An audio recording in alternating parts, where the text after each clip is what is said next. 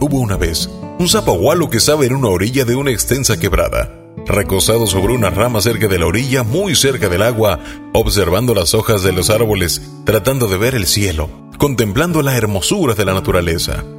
Un alacrán lo observaba atrás de unos arbustos, tratando de hacerse amigo del sapo gualo, botando la vergüenza.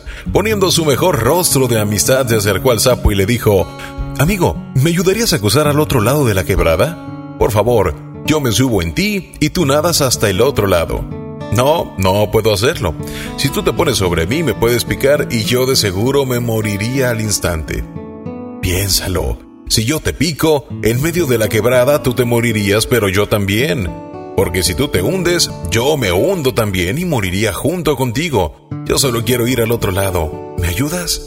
El sapo gualo pensó en esas palabras y aunque no le sonaban tan sinceras, en su pequeño cerebro en un microsegundo analizó la propuesta, pero pudo más el deseo de servir al prójimo. Después de meditarlo por unos segundos el sapo accedió. ¿Está bien? Yo te ayudaré. Te llevaré al otro lado de la quebrada y luego tú seguirás tu camino solo. Te dejo en la orilla y yo me regreso, a seguir disfrutando del tiempo, de la vida y de lo fresco que estoy. Estoy de acuerdo contigo. Será el primer favor que te pida. Te estaré agradecido por el resto de mi existencia, dijo el alacrán.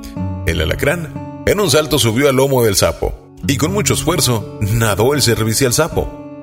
Mientras iba con dificultad nadando por el peso del alacrán, iba a la mitad y sintió un picotazo en su cabeza. Se asustó e inmediatamente se detuvo y le preguntó al alacrán, ¿por qué me picaste? Ahora definitivamente moriremos los dos. Discúlpame, discúlpame, amigo sapo, no quise hacerlo, decía asustado el alacrán, pero no pude evitarlo. Es mi naturaleza y no puedo controlarlo. Poco a poco, el pobre sapo comenzó a perder fuerzas, empezó a hundirse en media quebrada y el alacrán junto con él. Los dos se fueron al fondo de la quebrada para siempre. Existen muchas personas quienes nunca podrán cambiar. Por más esfuerzos que hagan, siempre serán los mismos dominados por sus actos.